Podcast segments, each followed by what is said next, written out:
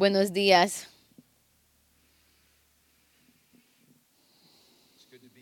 Es bueno estar en casa. Realmente es una segunda, una casa para mí. Estoy muy agradecido por Pastor Tad y Pastor Karen, Pastora Karen, Mari, Paula y todo el equipo acá. Estoy tan agradecido de que ustedes pudieron ser anfitriones de esta conferencia del Ministerio del Altar. Gracias a todos los que fueron parte de la conferencia, que se quedaron y obviamente saludaron. La, la familia de Christ Fellowship Church también tuvimos una noche loca anoche. Era como que el lugar se, se convirtió en Jericó y estábamos marchando alrededor. Mm.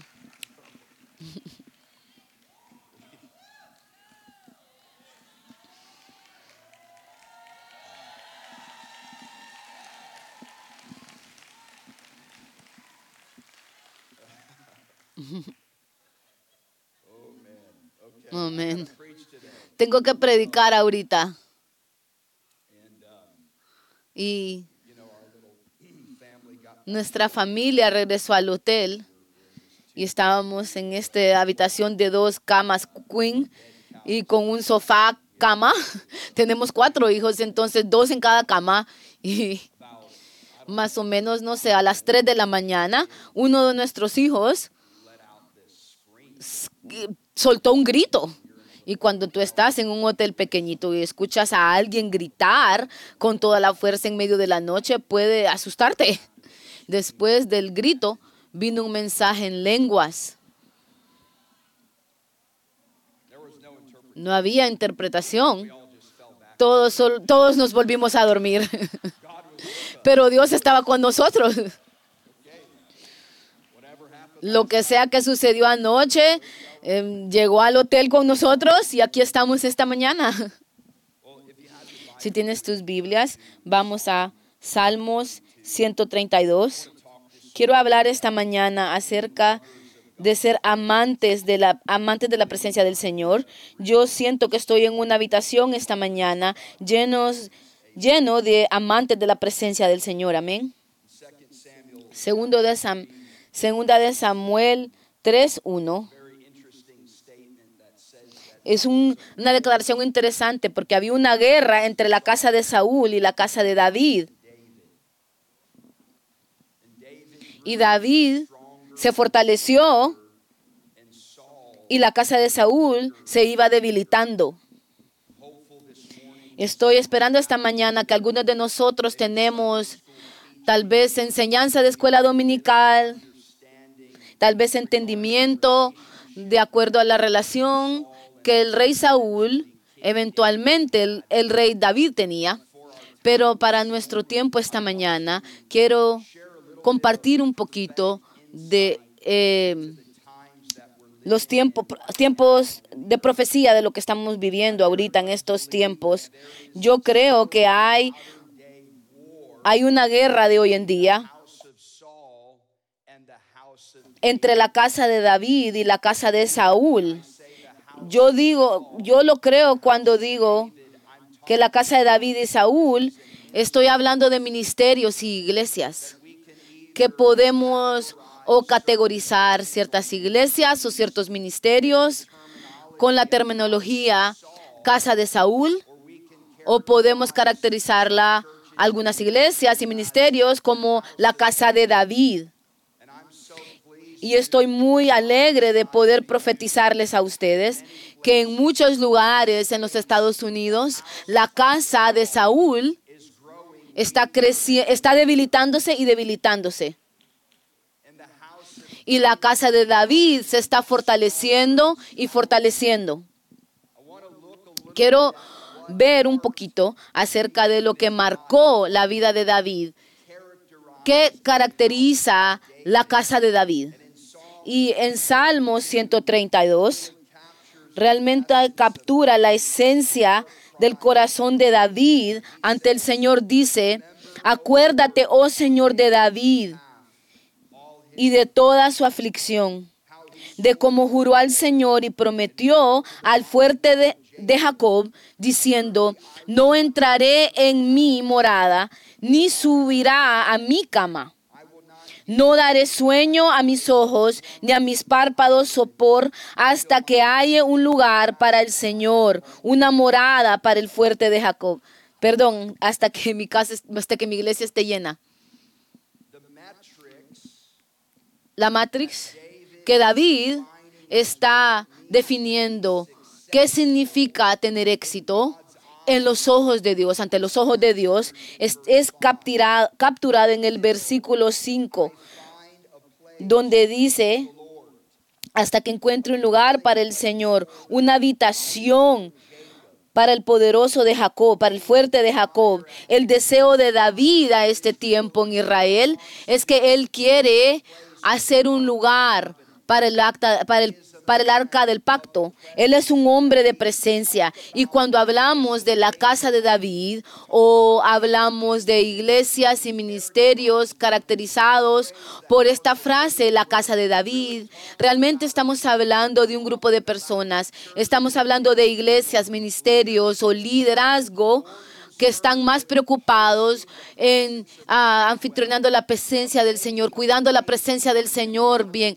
haciendo un lugar para Dios, una morada para Dios. Bueno, Dios está en todo lado, hermano. ¿No has escuchado de la omnipresencia de Dios? Por supuesto, hemos escuchado de la omnipresencia de Dios, pero quiero saber, ¿tú alguna vez has escuchado la presencia manifestada de Dios? Dios estaba en todo lado, todas partes, en Jerusalén, en Jerusalén, pero solo su presencia manifestada en Hechos 2 estaba en el aposento alto. Solo había un lugar específico donde las lenguas de fuego descansaron sobre ellos. Y es, es un error decir que la, la misma medida de Dios está en todas partes en dos zombies esta mañana. Su omnipresencia está en todas partes en Dawsonville esta mañana. Pero solamente hay ciertas iglesias y ministerios donde su presencia manifestada habita. Y Dios está buscando gente y lugares en la tierra que no solamente van a conformarse, muchas veces Em, eh, siendo escépticos y diciendo, hermano, no importa dónde yo voy, a qué iglesia atienda, Dios ahí está seguramente. Ese es un buen punto de comienzo y estamos agradecidos que, tu que su presencia está en todas partes, pero estamos buscando algo que se manifieste, algo tangible, palpable, algo que podemos ver, algo que podemos probar. Yo quiero ser como Job. Escuché de ti pero ahora mis ojos te han visto. No quiero solamente conformarme con oh, mi, mi, casa física, donde está mi hogar. Dios está acá. Yo quiero que cuando gente entre por el umbral de mi hogar, de mi puerta, que hay una presencia manifestada aquí. ¿Cómo sucede eso? He guardado y cuidado lo que entra por medio de la pantalla de televisión. He cuidado lo que sale de mi boca. He cuidado y he permitido que mis decisiones y mis acciones se estén conscientes de que hay un Dios santo que desea llenar mi, mi casa con el, con el borde de su manto. David dice, voy a hacer un, uh, un juramento voy a ir, no voy a dormir, no voy a descansar, estoy dispuesto a sacrificar, estoy dispuesto a rearreglar mis horarios, estoy dispuesto a hacer Dios, su presencia, una prioridad tan grande que yo estoy bien si me cuesta algo es tan interesante. Muchas veces cuando Israel estaba enfrentando desastre económico, cuando ellos estaban enfrentando un tipo de eh, hambre, que los profetas se levantaban y, reprendían a la gente. Y decían, tú piensas que el, el juicio ha llegado porque todas las razones incorrectas. Y tú realmente no te das cuenta que la razón por la que hay juicio está, la tierra está siendo juzgada, es porque a ti te importa más tu comodidad personal y donde tú habitas. Y la verdad es que el juicio ha venido porque tú te has, alejado de la casa de Dios.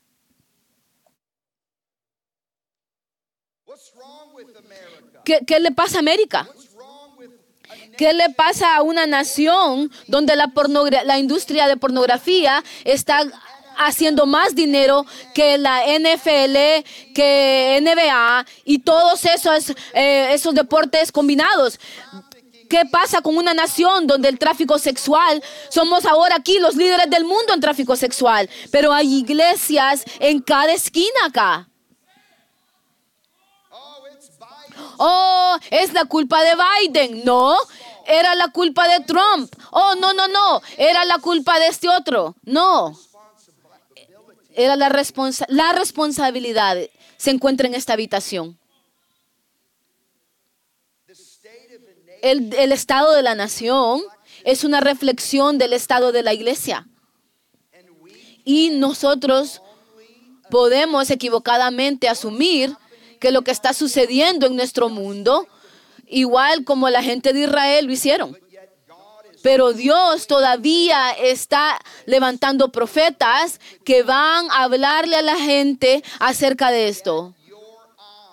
Pon tus ojos, pe- perdón, saca tus ojos de lo que está sucediendo en el mundo y empieza a tomar responsabilidad personal por la atmósfera que tú has permitido entrar en tu casa. Comencemos a tomar responsabilidad personal en la casa del Señor, que cuando que preferimos entretener eh, entretener cabras que alimentar ovejas. Cuando tú sos parte de la casa de David o sos parte de la casa que ama la presencia de Dios, que ama oración, vamos a hacer cualquier cosa y todo para guardar y cuidar esa atmósfera de distracciones, guardar esa atmósfera de impuridad, impureza y, y, y mo- mo- motivos malos. David, su casa es una casa de la presencia, pero hablemos de Saúl por un momento. Sabemos que Saúl fue el primer rey sobre Israel.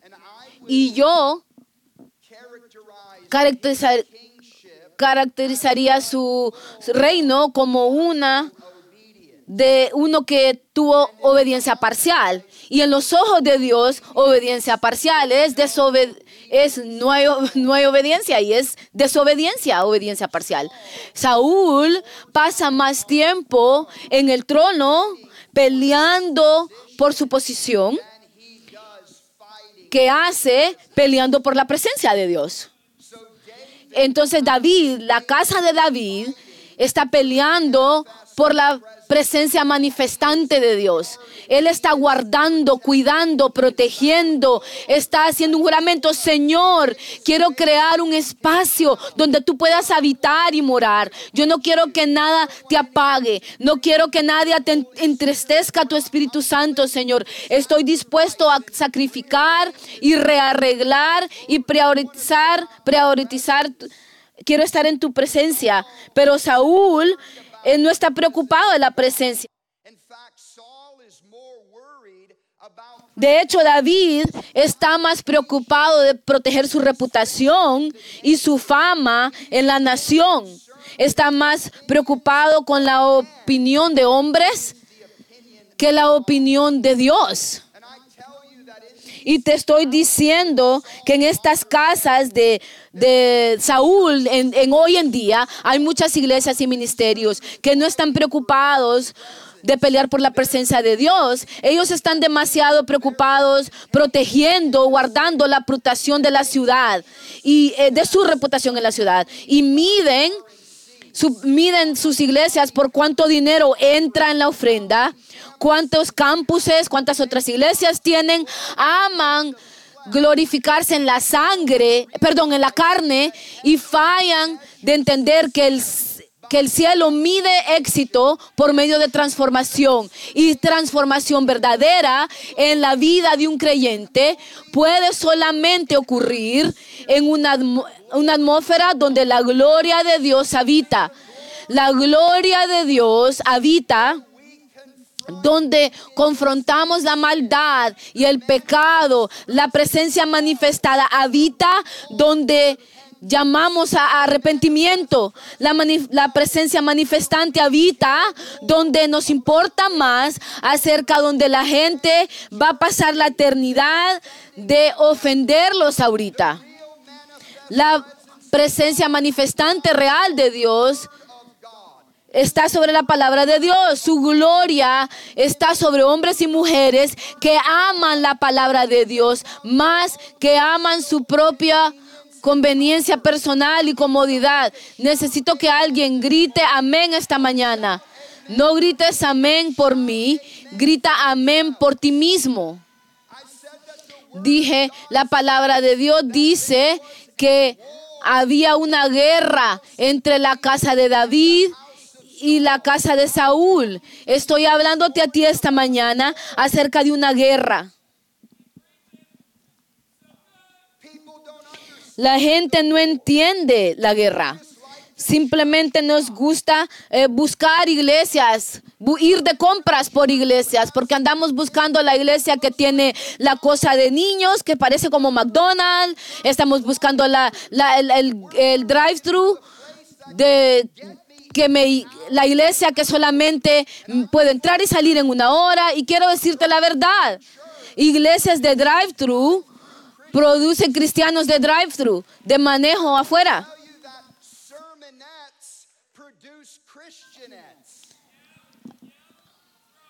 Sermones producen solamente cristianos.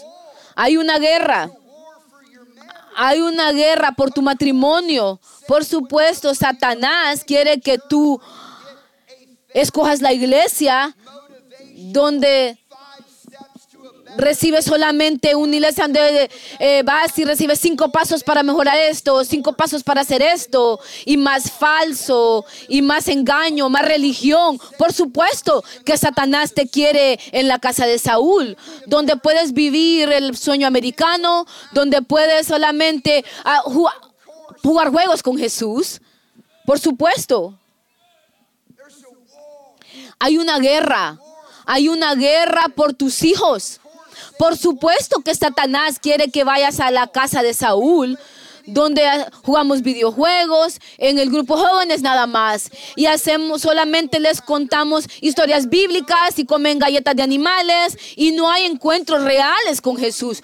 Por supuesto que Él te quiere parte de una iglesia donde no predican el bautismo del Espíritu Santo y fuego. Por supuesto que Satanás no te quiere en esa iglesia para que tú no aprendas cómo sobrevencer las artimañas del enemigo. Por supuesto que Dios quiere levantar un batallón una- del ejército de los últimos tiempos que aman la presencia de Dios, que aman la palabra de Dios, que van a honrar hombres y mujeres de Dios en iglesias que se oponen a arrodillarse a la cultura.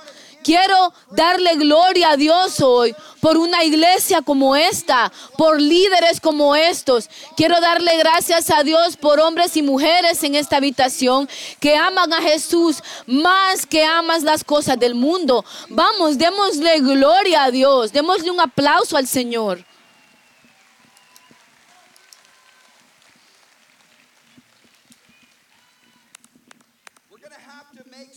Vamos a tener que hacer decisiones difíciles en el 2023.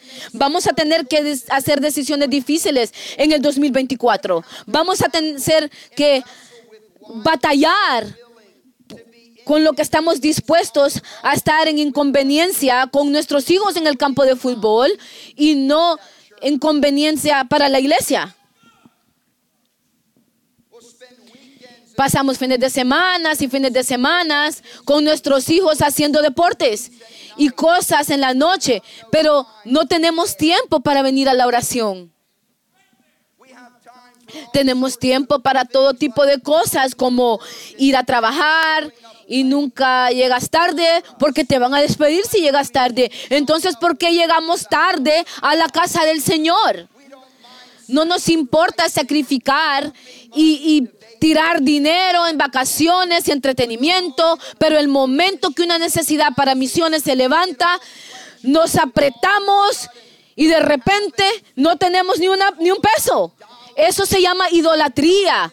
Y Dios está exponiendo idolatría en su casa en esta hora, no porque Él está molesto, pero porque Él es un Dios celoso, un amado celoso, que viene tras todo lo que está en nuestras vidas, que se opone, que se mete entre el camino de amor. Jesús murió, vino, resucitó y dio todo de Él mismo para recibir todo de nosotros. Y está llamando a una gente en esta hora, sacándolos eh, y eh, trayéndolos a la casa de David, donde son adoradores extravagantes, amantes de la presencia de Dios. No nos importa si te ríes de cómo danzamos, porque tú no conoces nuestra liberación. Estoy hablando de danzar co- como David, diciéndote a ti, tú no has visto nada.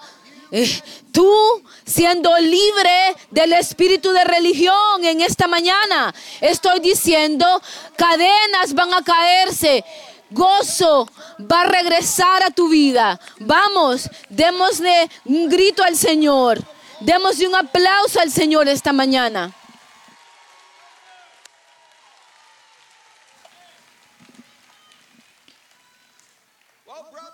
Bueno, hermano, estamos poniéndonos muy emocionales esta mañana. Prefiero tener emocionalismo que ser un, una persona en una iglesia congelados, con un pastor de refrigerador.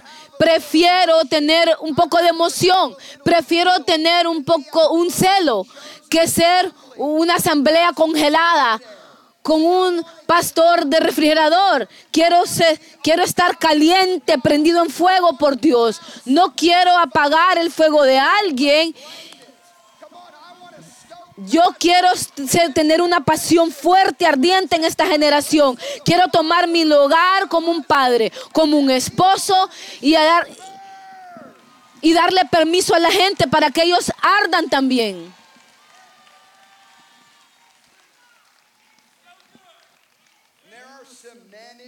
Hay hombres aquí, Dios tiene tu número, porque estás sentado en esta habitación como una estatua congelada. Y Dios te vio gritar en el, en el partido de fútbol ayer. Dios te vio gritando y no tienes problema poniéndote a gritar como un loco por el partido de Georgia Bulldogs y poniéndote a, a- a ponerte como loco cuando estás ahí cazando. Pero de repente cuando alguien empieza a gritar por Jesús, no sé hermano, esto es demasiado pentecostés para mí.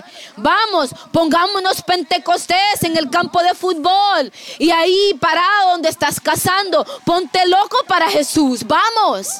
¡Uh!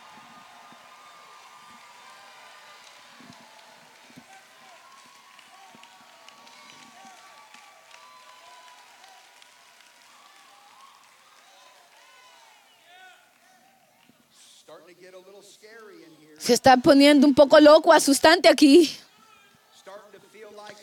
Se está empezando a sentir como avivamiento, que de hecho, eh, avivamiento es cristianismo del Nuevo Testamento. Dije, es cristianismo del Nuevo Testamento. Simplemente nos hemos movido tan lejos, nos hemos alejado tanto de lo por, lo cual Jesús murió y fue resucitado y lo que hemos lo que y lo que ellos heredaron en el Nuevo Testamento, que tenemos que ser sacudidos para regresar a la vida. Necesitamos ser provocados para amar. No necesitamos más voces para que nos golpeen, necesitamos voces para que nos provoquen. No necesitamos más helado, ice cream, sermones de 15 minutos solamente para que recibas un chat, para que puedas lograrlo para toda la semana. Necesitamos frutas y vegetales. Necesitamos la carne de la palabra de Dios. Necesitamos corrección. Necesitamos ánimo. Necesitamos ser reprendidos. Necesitamos gente a nuestro alrededor que nos ama lo suficiente para decirnos la verdad. No voy a arrodillarme a, a- a- a lo que tú estás conforme. No voy a, a- rodearme a tu enfermedad. Vengo tras ti porque Jesús viene tras ti. Y si no puedo llevarlos a la cruz, voy a dirigirlos hacia la cruz.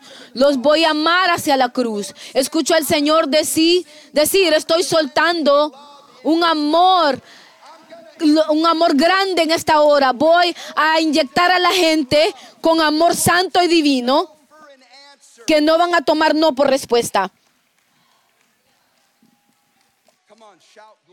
Grita gloria, grita gloria.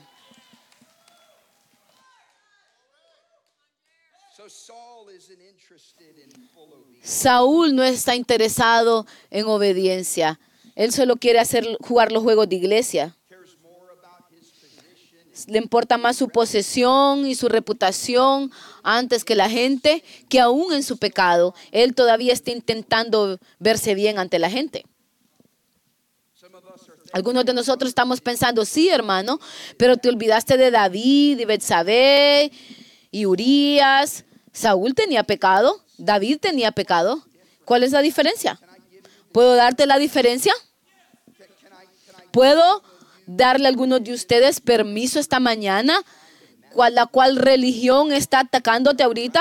¿Estás batallando con ella ahorita? ¿Puedo ser un poco loco para Jesús ahorita? Si hice un error, déjame liberarte. La escritura llama a David un hombre, un hombre de acuerdo al corazón de Dios. ¿Por qué era él un hombre de acuerdo al corazón de Dios si tenía pecado en su vida? Déjame decirte la verdad. David era un hombre eh, conforme al corazón de Dios, no por la falta de pecado en su vida, pero por el quebrantamiento sobre su pecado en su vida. Algunos de ustedes tienen que ser liberados de vergüenza y culpa y condenación y necesitan reconocer, esto no se trata de orgullo, esto no se trata de tapar tu pecado, esto no se trata de tú ah, jugando juegos religiosos en la iglesia, esto se trata de ti poniéndote loco por Jesús. Y si te tropiezas, el primer lugar el cual vas a correr es el altar, no tu sofá.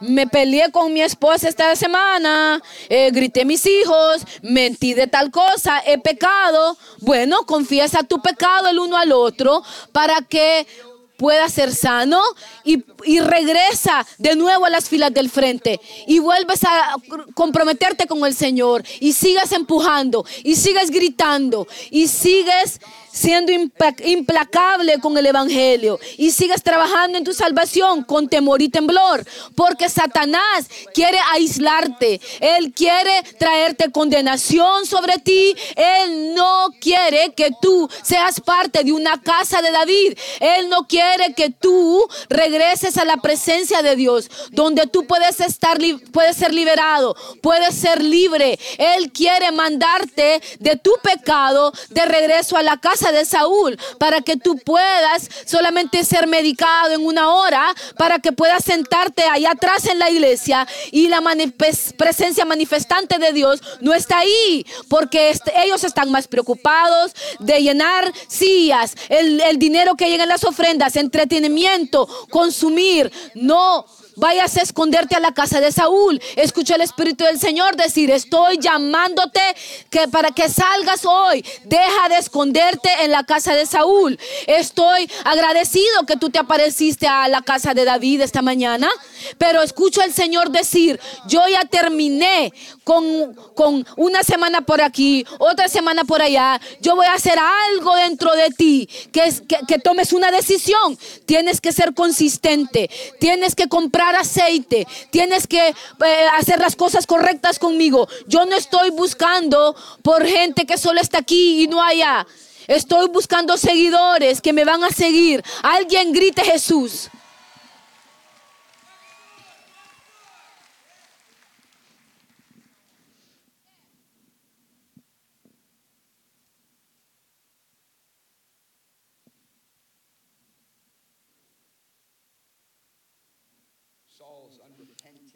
Saúl no, se no era arrepentido de su pecado. Y David está quebrantado sobre su pecado. Saúl era un líder huérfano. Él nunca fue un padre. El, el joven David viene por ahí, obviamente tiene una, la unción del Espíritu Santo sobre su vida. Y cuando David mata a Goliat, hay una canción que empieza a ser cantada.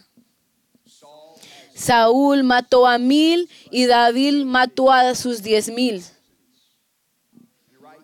Y ahí en ese momento comenzamos a determinar si Daúl es un líder padre o un líder huérfano. Qué oportunidad que ese hombre tuvo para celebrar el éxito de un hijo. Para darse cuenta que líderes, liderazgo cristiano eh, se trata de convertirse en la, en la, en el en la grada para el próximo paso. líderes verdaderos celebran y se dan cuenta que ellos son la prima para la, para la próxima generación. Pero Saúl no era un padre, era un huérfano cuando escucha esta canción que es cantada acerca del éxito de David. Él se, enfurece y se llena de celo, llena su corazón. La casa de Saúl no hay espacio para liderazgo en equipo. En la casa de Saúl no hay espacio para criar hijos y hijas y darles un lugar, disipularlos, lanzarlos hacia su destino. En la casa de Saúl todo se trata de una capacidad de, asientos, pero en la casa de David se trata de una capacidad de lanzar, de, enviar.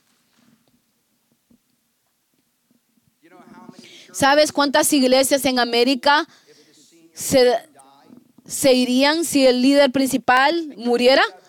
Porque hemos escogido construir la casa de Saúl en carisma y personalidad. Hemos eh, deseado levantar mujeres y hombres de Dios y darles a ellos la gloria que solo Jesús se la merece. Y les digo, estamos moviéndonos en una hora en la tierra, en un tiempo donde tú vas a encontrar un grupo de hombres y mujeres en iglesias locales que en cualquier tiempo o momento todos pueden predicar, todos van a poder profetizar, todos van a poder moverse en los dones del Espíritu Santo. No solamente va a haber un, una superestrella, un hombre ungido, una superestrella de Dios, va a haber una gran expansión de santos siendo entrenados para las obras de ministerio. Y vamos a tener espacio para todos había una guerra entre la casa de Saúl y la casa de David. Hay una guerra en América entre las casas de la presencia y casas de oración, casas de y casas de entretenimiento, casas de consumidores, las casas de Saúl. Francis Chen probablemente articula el corazón de este mensaje también con esta cita. La marca de suceso en servicios de iglesia se ha convertido más acerca de atendencia que del mover del Espíritu Santo. El, modelo de entretenimiento de la iglesia fue adaptado en los, en los 1800 y mientras alivió alguno de nuestro aburrimiento por unas dos horas a la semana, llenó nuestras iglesias con consumidores que se enfocan en ellos mismos en vez de siervos que sacrificantes, eh, eh, sintonizados con el Espíritu Santo. Mientras alivió nuestro aburrimiento por unas dos horas a la semana, llenó nuestras iglesias con consumidores enfocados en ellos mismos en vez de siervos que sacrificantes son sintonizados con el Espíritu Santo.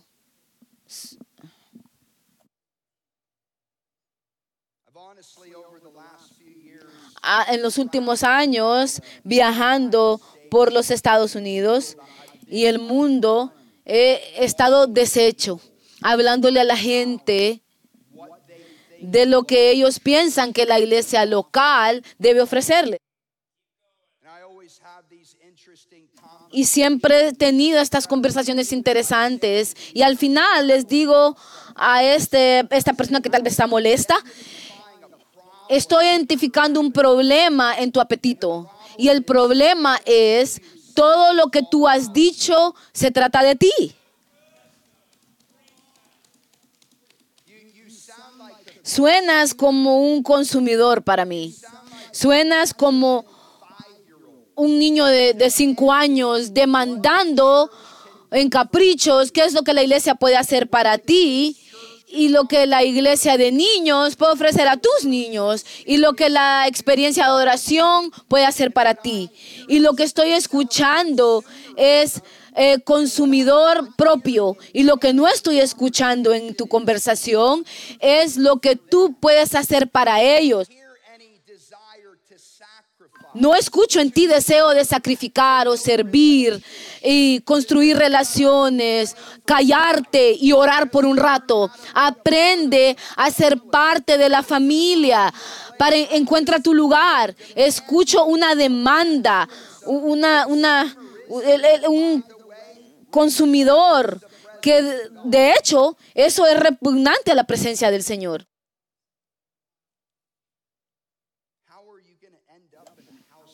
¿Cómo vas a terminar en la casa de Saúl o la casa de David?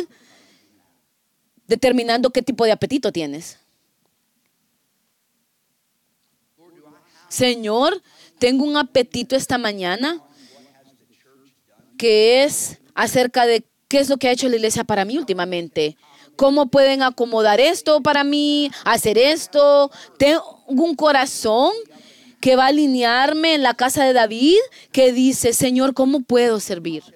¿Cómo puedo ser parte de lo que tú estás haciendo en la tierra? Siempre me deshago cuando estoy en este avivamiento.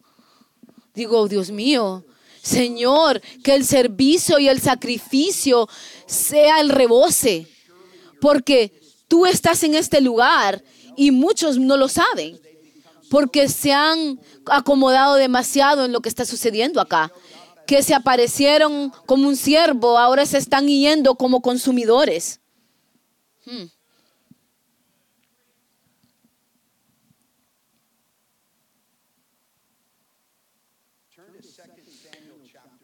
Vamos a segunda de Samuel 6.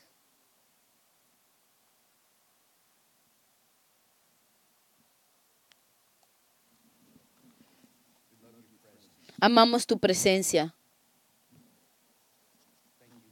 Gracias, Señor. Li- libéranos de consumismo, de cristianismo americano, de el drive-thru, de cómo la iglesia puede entretenerme. Libéranos, Señor. Cambia nuestro apetito, cambia nuestra dieta. Esta es una historia interesante. Yo estaba, Pastor Mari, ese fue su versículo de apertura y yo estoy pensando, ah, me robó mi pasaje principal. Y digo yo, un momento, un momento. Estamos, estamos afinados los dos. Desde el principio del servicio se levanta y lee, lee el texto principal. Yo ya le mandé la escritura a la media y yo dije, wow, Señor, claramente estás hablando con nosotros hoy. Pero que quiero compartir contigo en los últimos minutos el trasfondo de esta historia que dirige a segunda de Samuel 6. Saúl está en el trono, el primer rey, desobediente, el arca del pacto es llevada, sacada de Israel por los filisteos, porque una vez más Saúl está más preocupado con su reputación, él está tan celoso de David que pasa más tiempo persiguiendo a David que el los verdaderos enemigos de Israel. Hay algunas iglesias que pasan más tiempo persiguiendo otras iglesias, las cuales ellos han hecho su enemigo o tal vez la competición de ellas, que están tan centrados en eso que fallan en identificar quién es el verdadero enemigo. Él es el diablo. Señor, tenemos que ser liberados del celo. Tenemos que ser liberados de rivalidad. Tenemos que ser liberados. Siento que aún en camino acá el Señor me dio una palabra. Estamos moviéndonos en una temporada en la tierra de construir. Va a haber iglesias y casas de oración, ministerios que van a ser construidos en la tierra. Pero escuché al Señor decir, van a haber dos cosas que suceden. Van a haber un grupo de personas que van a construir de, avergonzar.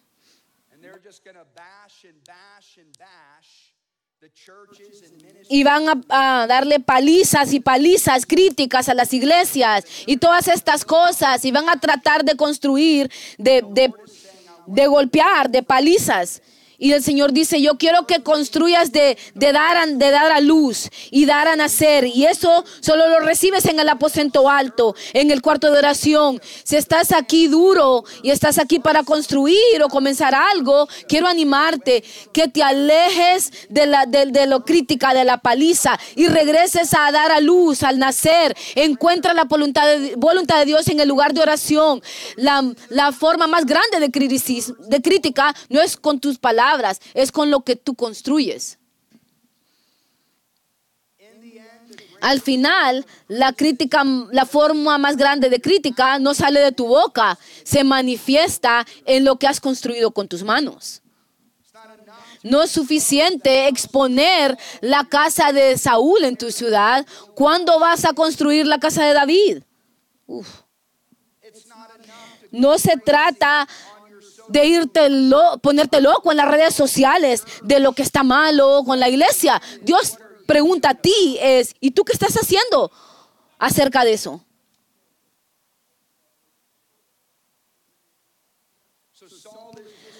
Saúl es desobediente, la reputación, él pierde el arca del pacto. Y David es este hombre de una cosa que dice, una cosa pido, una cosa busco, que habite en la casa del Señor todos los días de mi vida. Eh, y, y fijarme, ver su belleza. Él hace un voto ahí y dice, voy a ser una prioridad, un lugar donde para tu presencia, donde tú habites, Señor. Segundo de Samuel 3, hay una guerra entre la casa de Saúl y la casa de, Sa- de, Sa- de David. Y después vamos a, a Samuel, segundo de Samuel 6, David ha tomado el David, David ha tomado el trono. Lo primero que hace David como rey es quiero que el arca regrese a Israel. Puedo decirte que él no se despertó y ese pensamiento le cayó de repente. No, su deseo por la presencia de Dios lo siguió a la entrada al liderazgo. Tú eh, te estás engañando a ti mismo que cuando recibes tu promoción, de repente vas a hacer lo que todo se trate de Dios. Te estoy diciendo, en tu temporada de espera, para lo que sea que Dios tiene para ti, eh, todo es tu decisión. Es tu decisión de ahorita purificar tu apetito, tu motivación, tu intención. Si tú no estás orando ahorita, no simplemente te se vas a convertir en un líder y de repente sos un orador. Si no estás caminando puro ante el Señor, ahorita no simplemente te vas a casar y ser puro ante el Señor, porque ahora estás casado. Vas a tomar esa adicción secreta y te vas a casar y se va, se va a convertir en una adicción pública. Antes de que David tome el trono, él está cultivando una vida interior, se está posturando, está posicionándose, está volteándose y está diciendo, Señor, tengo que tenerte a ti, tu presencia, y estoy dispuesto a pagar un precio. ¿Me estás escuchando hoy? Estás escuchando el corazón de Dios jalándonos. Estoy levantando amantes de la presencia en la casa de David, en Dawsonville. ¿Cuántos de ustedes no son de Dawsonville? Eso es lo que pensé, la mitad de ustedes. Entonces, ¿dónde está la casa de David en tu ciudad? Has venido a una casa de David, pero te garantizo, muchos de ustedes van a regresar a la casa de Saúl.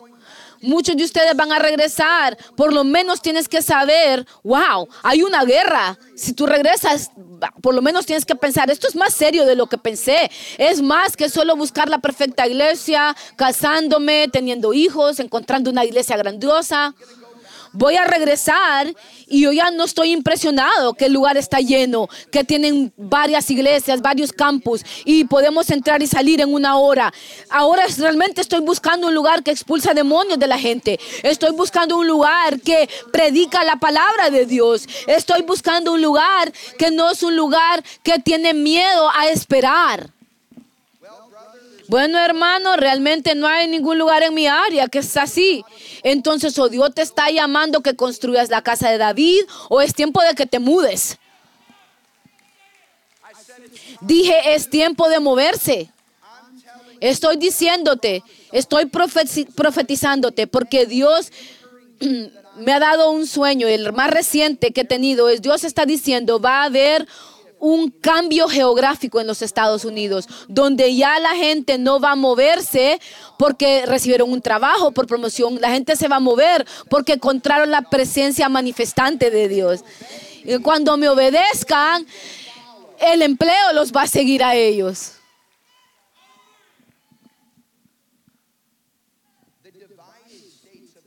Los estados divididos de Américas vienen. El futuro de América va a ser definido en vez de los Estados Unidos, los estados divididos. Depende de donde tú vivas y habites, va a determinar todo. Leyes, clima espiritual. Vas a ir en un territorio en los Estados Unidos y va a estar, va a estar ah, ju- juicio de Dios manifestado en esa región. Vas a entrar en otra parte de los Estados Unidos y van a estar experimentando favor económico, la bendición de Dios. Vas a ver otro lugar ser llamado Egipto y otro lugar ser llamado Gosén.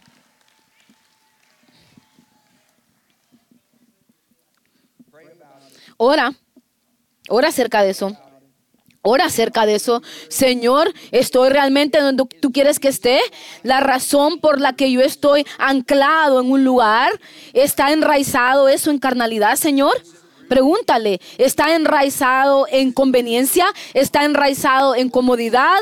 ¿Está enraizado o está enraizado en la palabra de Dios? ¿Estoy escuchando y obedeciendo su voz? Ok, entonces aquí es donde se pone loco. Segunda de Samuel 6 hay una palabra, hay otra parte de esto.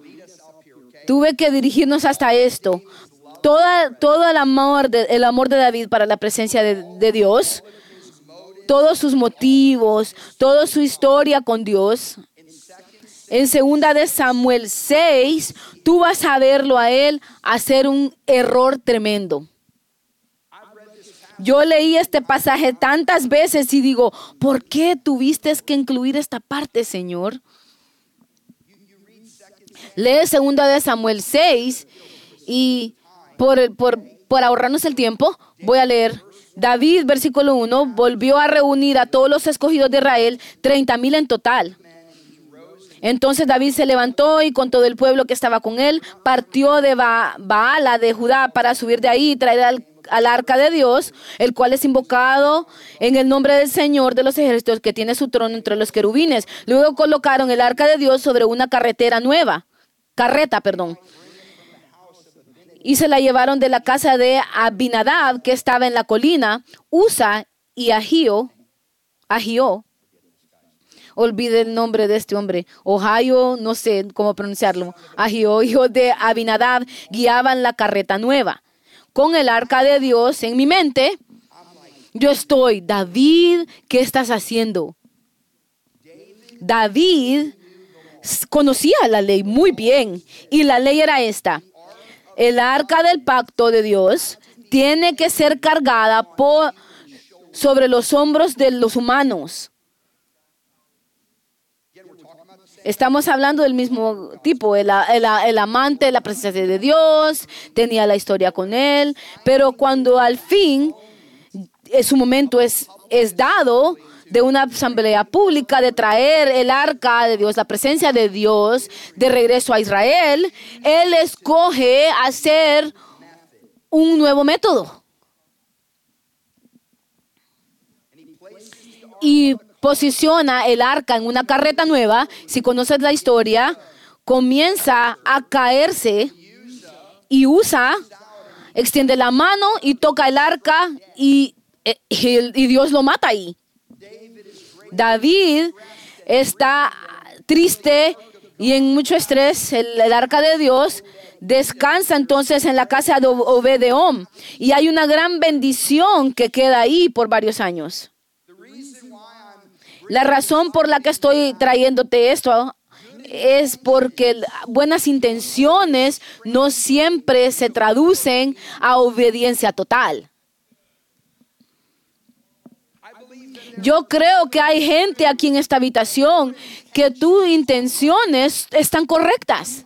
Tú honestamente, como padre, como madre, honestamente, Señor, solo quiero estar en tu voluntad. Jesús, te amo. Ayúdame a encontrar esa, esa perfecta voluntad. Y mi intención está correcta, pero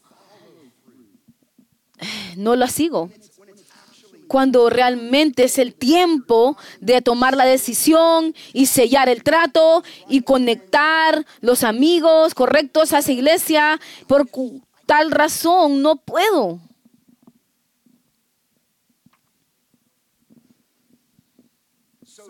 Entonces usa, el Señor lo mata. Y el Señor comienza a llevar David, a David y le dice, David, no puedes poner gloria en nuevas carretas.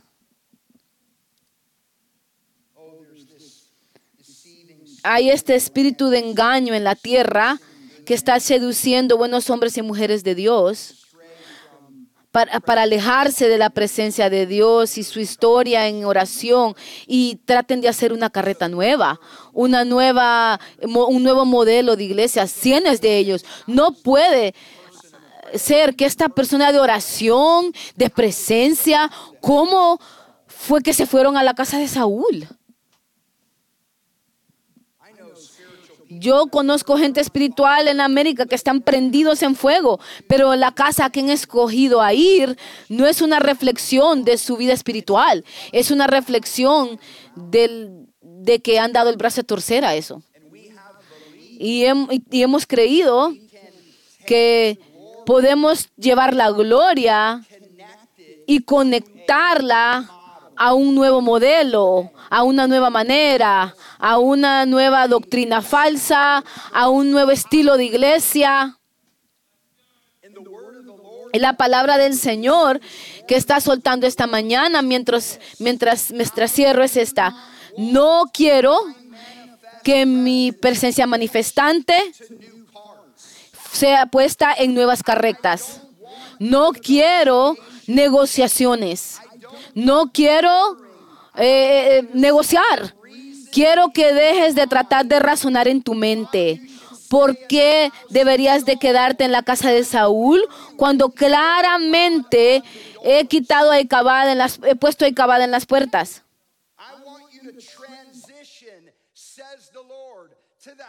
Quiero que transiciones, dice el Señor, a la casa de David y que te plantes ahí.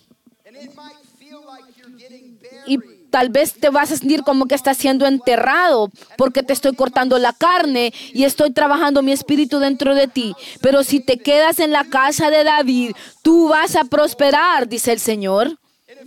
Si tú te plantas a la orilla de mi río y si te sos Si sos injertado en mi casa de oración, vas a producir fruto aún en temporadas secas, porque el Señor dice, estoy levantando una gente de mi presencia, adoradores radicales en la tierra cuales hojas no se secarán en el tiempo de hambre, aún encuentros, puedes que encuentres turbulencias en tu matrimonio, en tu familia, tienes que tener un lugar que puedes tener acceso a la oración, tienes que tener un lugar que tienes que tener acceso a la presencia de Dios. Tienes que deshacerte de las nuevas carretas. Tienes que recibir palabra de las nuevas. Tienes que cortar esa nueva palabra de nuevas doctrinas, nueva manera de hacer iglesia. Eso que está siendo predicado y está dirigiendo a millones hacia el infierno. El Señor dice, es tiempo de regresar a mí. Es tiempo de regresar a mí con oración y ayuno. Es tiempo de, de rendirte a mi voz. Una vez más, la que conocías en los días de tu juventud, porque el Señor diría, no endurezcas tu corazón este año.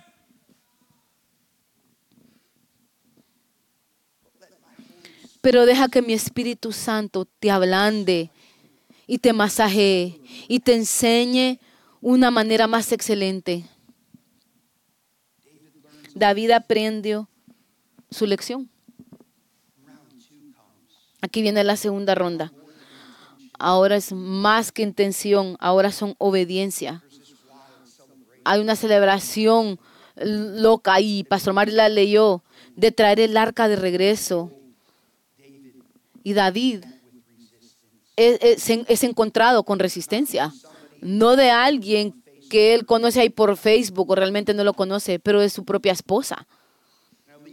Y te voy a dejar esta mañana con esto, con este pensamiento.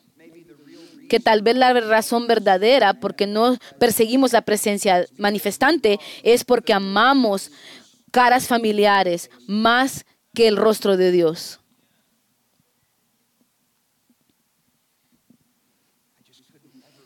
Nunca podría dejar esa iglesia porque crecí ahí. Y yo digo, y dices, todos mis amigos están ahí, mi familia, pero los amas a ellos más que a Dios. ¿Cuánto tiempo vas a continuar negociando con Dios acerca de esta nueva carreta? En vez de obedecer su voz. Mari lo dijo. Lo dijo correctamente. Ella, ella critica a David. Desde la ventana, ella está ahí, una espectadora. ¿Por qué no estaba ella con él? ¿Por qué ella no estaba con él? Te voy a decir, una adoración, un acto extravagante de adoración siempre provoca la crítica de la estéril. Actos extravagantes de adoración siempre invocan la crítica de la estéril. Si te pones loco para, para Jesús, si escoges ser parte de David, si te conviertes un hombre y una mujer de una cosa, tienes que saber esto, que la crítica va a venir, la burla va a venir y probablemente va a venir de tu propia familia. Pero recuerda, ellos pueden reírse de, de como danzas, pero no conocen tu liberación. Pueden ponerse de pie.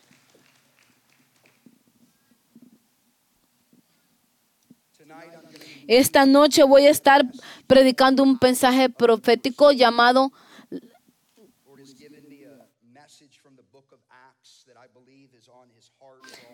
El Señor me ha dado un mensaje, del libro de Hechos, el poder de los persuadidos. Si veniste a la conferencia esta, esta fin de semana, quédate para esta noche y sé bautizado. Agarra a la persona que está a tu par de la mano y, y, vamos a orar. Padre, gracias por esta mañana. Gracias que tu presencia y tu voz han sido tan poderosa en medio de nosotros. Señor, por 30 segundos posturamos nuestros corazones ante ti. ¿Estamos viviendo donde tenemos que estar viviendo? ¿Estamos en la casa de David o en la casa de Saúl? Ora por un cambio de apetito. Ora por deseos santos. Oro que casas físicas van a ser cambiadas, movidas. Levanta padres y madres que guarden lo que entra por la televisión que guardan sus, lo, que, lo que sale de sus bocas. Señor, queremos crear una habitación donde tú habites, Señor. En tu nombre oramos. Amén.